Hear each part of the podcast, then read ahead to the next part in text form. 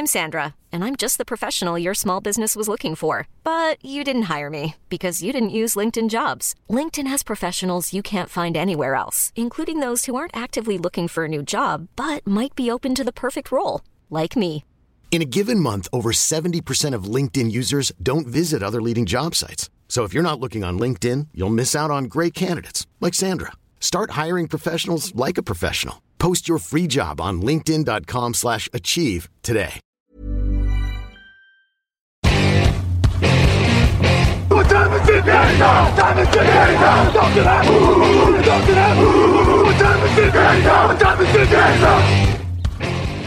Hello, hello, bonjour et bienvenue à tous dans nos previews 2020 de la saison NFL. Un jour, une preview. Aujourd'hui, les Dallas Cowboys. À mes côtés, il y a Grégory Richard. Bonjour. Bonjour à tous. Raoul Villeroy. Bonjour. Salut 8 victoires, 8 défaites, c'est le bilan de la saison dernière pour les Dallas Cowboys. Ils ont fait venir cette, pendant l'intersaison euh, Andy Dalton au poste de quarterback, Cam Irving sur la ligne offensive, Everson Griffin, Aldon Smith, euh, Gerald McCoy qui a été coupé entre-temps euh, sur la ligne défensive, dont Taripo aussi, Aha Clinton Dix au poste de safety et Greg Overline, le kicker, parce que c'est important, les kickers. Ils ont perdu Randall Cobb, Jason Witten, Xavier Swafilo, Travis Frederick, Robert Quinn, Malik Collins, Byron Jones, le cornerback dont on va reparler à mon avis, et Jeff Heath. Du côté des choix de draft, CeeDee Lamb, le receveur et le gros choix, Trevon Diggs aussi, le cornerback, Neville Gallimore sur la ligne défensive, et puis derrière encore un cornerback avec Reggie Robinson ou le centre Tyler Bialachi. Bialachi, j'ai bien, j'ai bien dit euh. Bialish Merde. Bi- mince, pardon. C'est pas grave. Non, mais j'ai j'ai Je dit pense un pas que tu sois le seul à mal le prononcer, t'inquiète pas. Non, non, j'ai dit. Non, mais en fait, je m'excusais parce que j'ai dit un gros mot à l'antenne. Et, euh, Ah oui, d'accord, oui. et voilà, Ah oui, et ça, par contre, ça passe pas, ça passe pas Bah, du tout. ouais. bah, j'essaye euh, de, de garder l'antenne clean, comme on dit. Euh, donc, euh, les Dallas Cowboys, est-ce une équipe dans laquelle il faut vraiment croire, Raoul, ou bien est-ce qu'ils sont coincés au milieu de nulle part avec un quarterback moyen?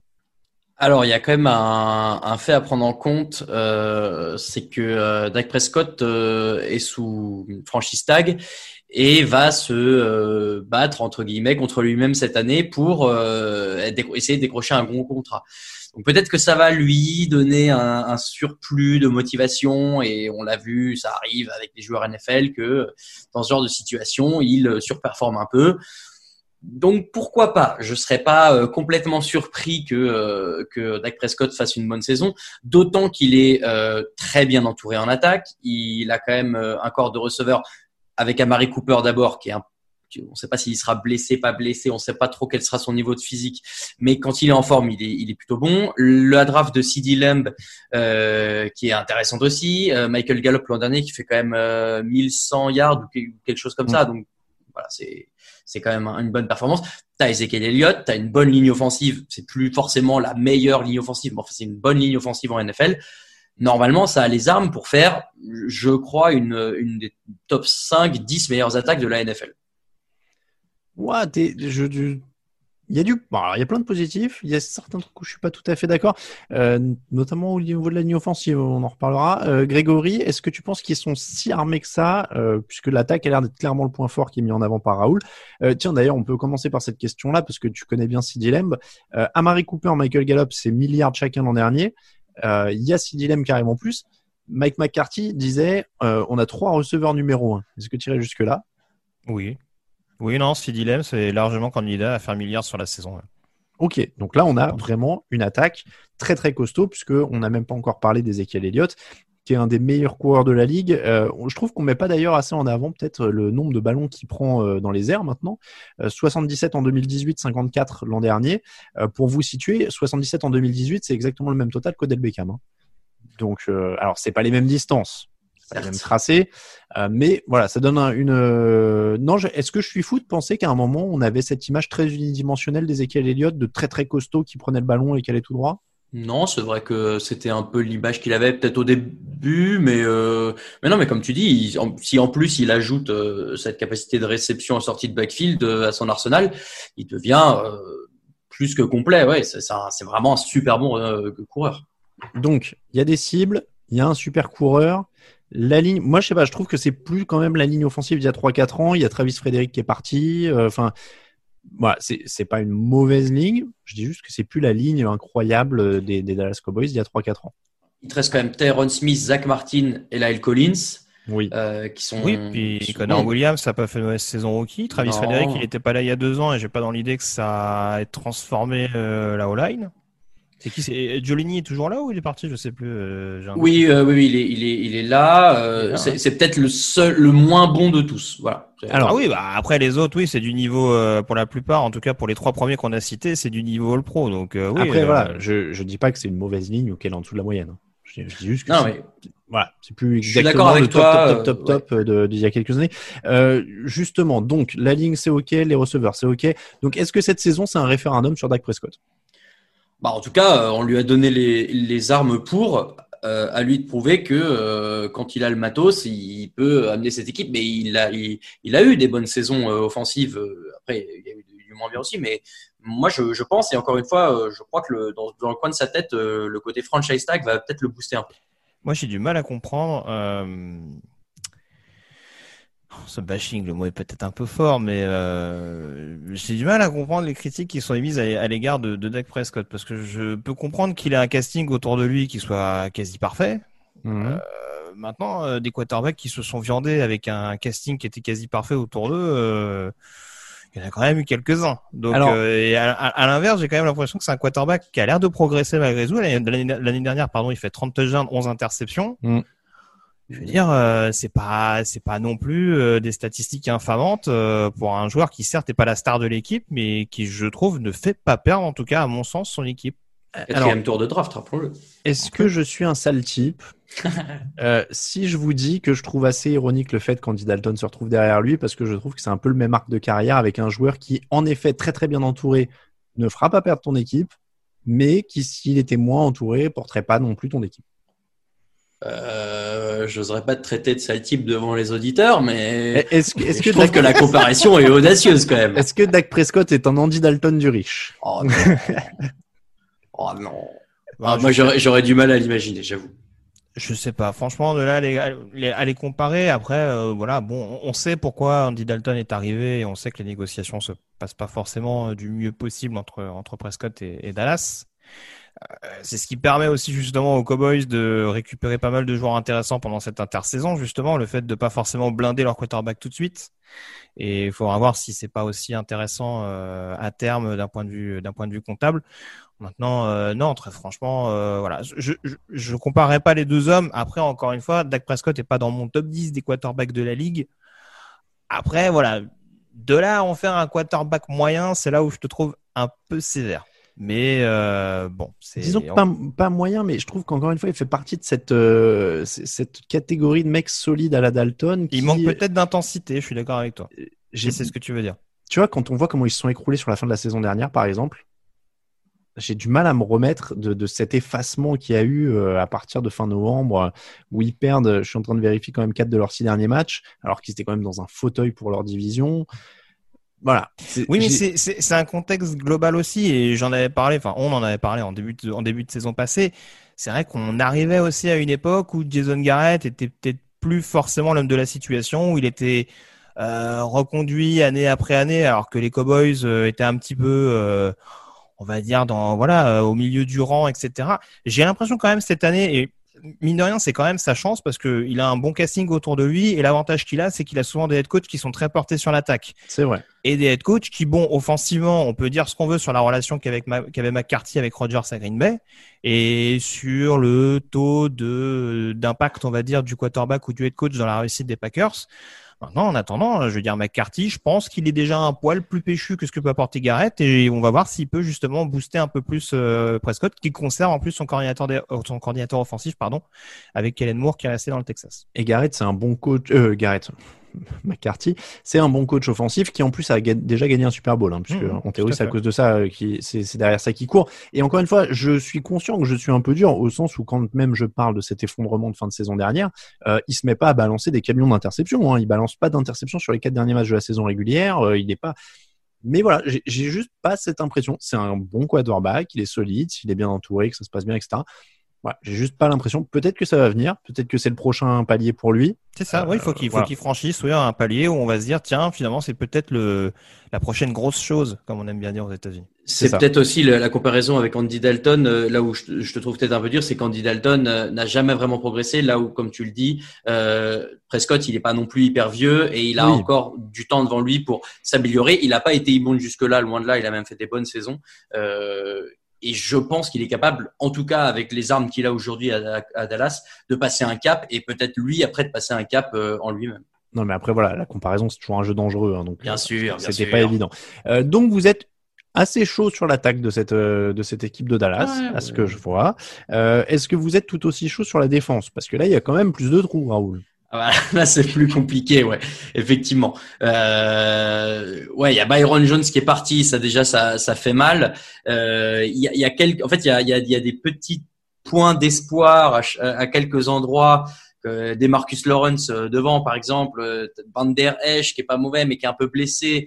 T'as, voilà, t'as des, des petites lueurs d'espoir à droite à gauche, mais de manière générale, cette défense, elle est quand même pas très reluisante. Euh, j'ai du mal à, à, à l'imaginer porter euh, l'équipe. où, Voilà, on parlait euh, hier des Steelers euh, qui étaient plutôt portés par leur défense. Là, ce sera, la, ça sera plutôt l'inverse à Dallas. hein. Je- J'attends plutôt de voir beaucoup de points marqués et en espérant moins encaisser pour avoir les victoires. Mais euh, je, voilà, j'ai du mal à croire en cette défense euh, parce qu'il y a, y, a, y a trop de, il y a, y a des petites individualités à droite à gauche, mais pas vraiment de liant.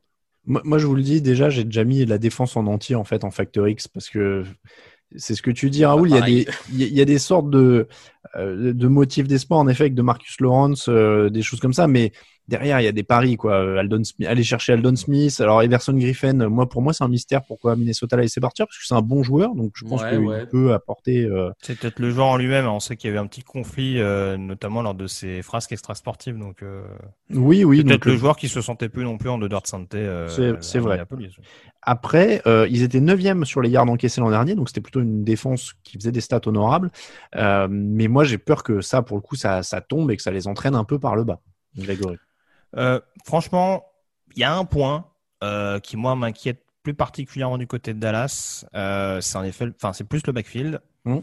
et surtout le poste de cornerback. Raoul en parlait notamment avec ce départ de, de Byron Jones, forcément, et c'est d'autant plus important qu'un joueur comme Chidobe Awuzie, qui est attendu comme numéro un, sort pas d'une excellente saison en 2019. Donc va falloir rebondir.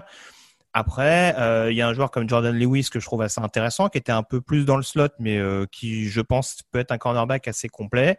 Euh, Il y a Anthony Brown qui est là depuis plusieurs années. Trevon Diggs, le rookie, j'étais pas fan du tout. Pour moi, c'est Souvent très très blessé en surcoté. plus, non? Euh, souvent C'est le blessé. frère je- non? Oui, c'est le frère de Stéphane Diggs, oui, Mm. tout à fait. Et euh, non, mais ouais, en fait, il joue beaucoup sur la dimension athlétique, vitesse. Mais d'un point de vue technique, faut savoir, c'est un ancien receveur à la base. D'un point de vue technique, je le trouve pas sensationnel. Donc voilà, c'était tous ces points qui font que sur le poste de cornerback, je suis pas emballé. Après, franchement, euh, moi, je suis un, un fan de la première heure de Mike Nolan, euh, et je pense que très franchement, sur le run stop, il va leur faire énormément de bien. Et c'est un coordinateur qui peut développer pas mal, notamment de defensive tackle. Il l'a fait tout au long de sa carrière. Et je suivrai notamment euh, sa manière de développer des profils comme Tristan Hill, qui reste quand même assez jeune dans cet effectif. Euh, et surtout Neville Gallimore, le rookie d'Oklahoma, qui a été drafté un petit peu plus bas. J'attends de voir ce que ça peut donner justement avec les fameux pass rushers un peu vétérans que sont que sont dit Marcus Lawrence et Everson Griffin. Euh, dans une moindre mesure Aldon Smith, mais bon, ça fait un petit moment qu'il n'a pas joué. Oui. Euh, le reste squad de linebacker, c'est quand même costaud avec notamment Van Der Esch et Smith. Donc franchement, le reste me choque pas plus que ça, mais oui, il y a quand même ce poste de cornerback où contre des équipes très armées dans le domaine aérien, et il y en a de plus en plus en NFL, ça peut quand même coincer si le pass rush n'est pas efficace. Euh, Van Der Esch et Smith, euh, je les adore, mais il faut leur souhaiter la santé.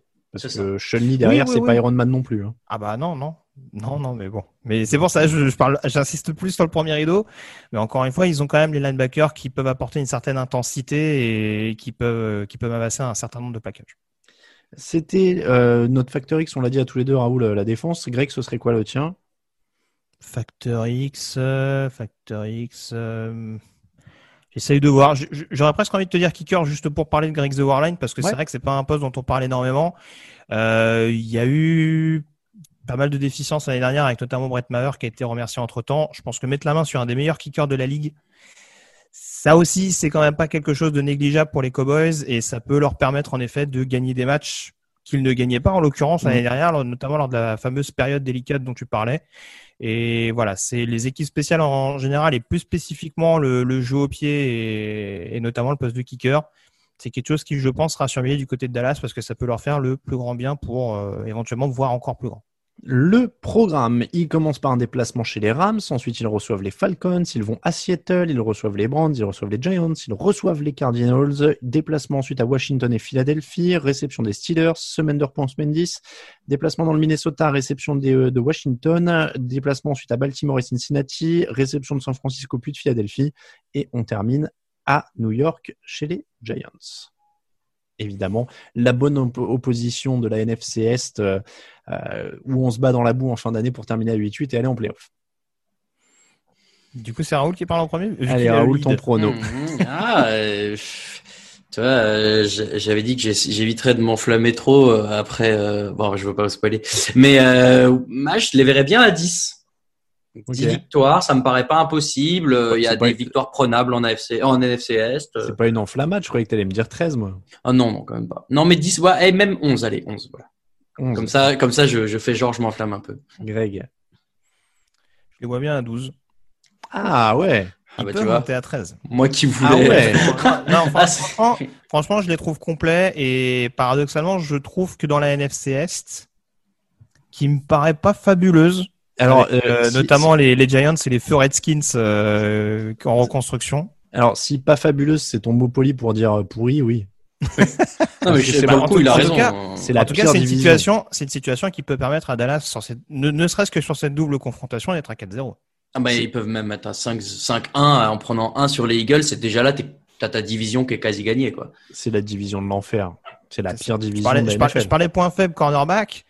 Bon, les Eagles, on va voir, hein, ils vont peut-être rebondir dans ce secteur-là, mais contre les receveurs de Philadelphie, voilà. Bon, oui, non, mais ça commence contre les Rams et Atlanta. Je pense que ça peut faire 2-0. Euh, Seattle. Non, euh, pas contre Atlanta. J'en étais sûr. Seattle, je sais pas. 2, 3. Derrière Giants, ça prend. En fait, ils peuvent avoir un début de saison qui les porte. Tu sais quoi J'ai même pas besoin de regarder. C'est la NFCS, donc ils vont en gagner 9 euh, en se qualifiant pour les playoffs à la dernière journée avec euh, ah celui, avec celui des, des, des, Eagles ou des Giants qui aura réussi à survivre jusqu'à 8-8. Non, non, non, non. Et mais si, c'est la NFCS. Et on non, mais Alain, les, les autres, ils font jamais 8. On, rappelle que Dallas, ils ont quand même fini premier de la, de la NFC en 2016.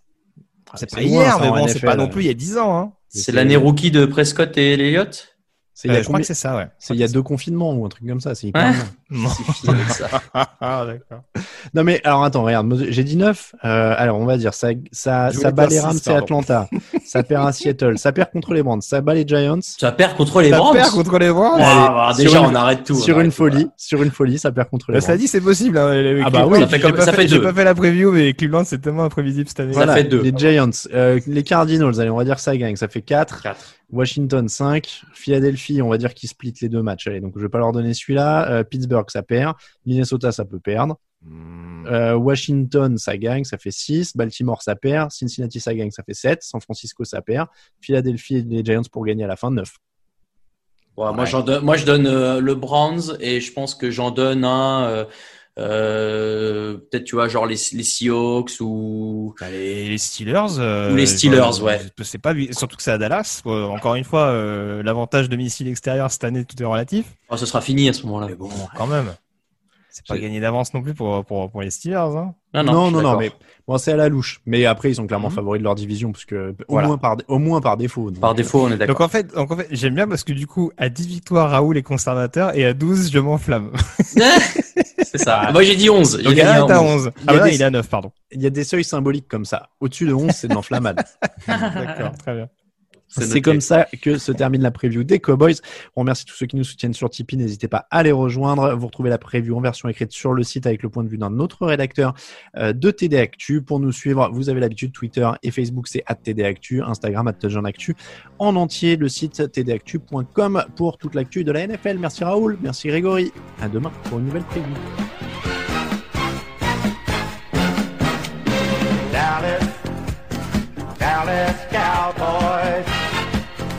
of a cowboy. Super coat, super team, clean, hard, hungry, ugly, and mean. So get down, get down, get down, y'all. Dallas Cowboys, cowboy football.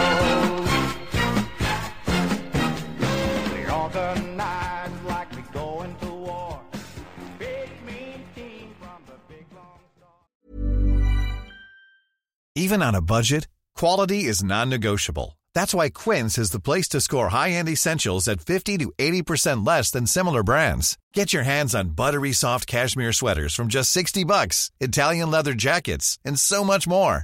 And the best part about Quince, they exclusively partner with factories committed to safe, ethical, and responsible manufacturing. Elevate your style without the elevated price tag with Quince. Go to quince.com slash upgrade for free shipping and 365-day returns.